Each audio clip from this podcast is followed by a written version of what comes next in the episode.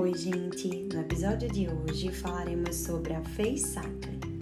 A Face Cycling é um método viável para treinamento físico e reabilitação em situações adversas e ganhou popularidade em todas as situações em que os pacientes não conseguem mover ativamente seus membros inferiores.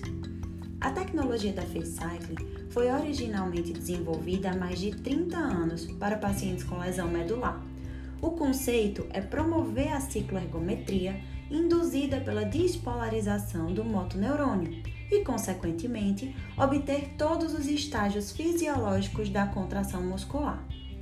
O equipamento utiliza pulsos elétricos acionados por computador, liberados por meio de eletrodos transcutâneos. A ativação direta das contrações musculares, independentemente da funcionalidade da via fisiológica. Essa contração muscular deve ser sincronizada, harmônica e adequada para promover o movimento de ciclismo.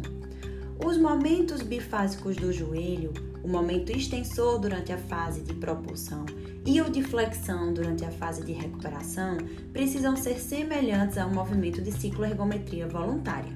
A distribuição da potência total é de cerca de 95% em fase de extensão e de 5% em fase de flexão.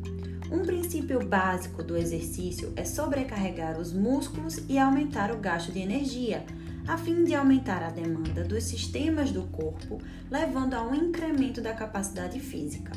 Durante a face cycling, a contração muscular deve promover cicloergometria sem carga ou superar a carga de trabalho imposta pelo cicloergômetro.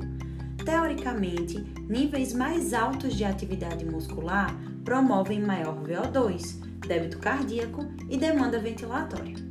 A potência mecânica produzida durante a face cycling é menor do que a potência obtida na cicloergometria voluntária.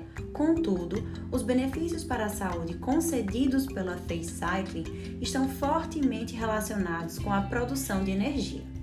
Portanto, a FACE poderia ativar as unidades motoras que não são recrutadas durante o exercício voluntário de baixa a moderada intensidade, ou seja, grandes unidades motoras de contração rápida.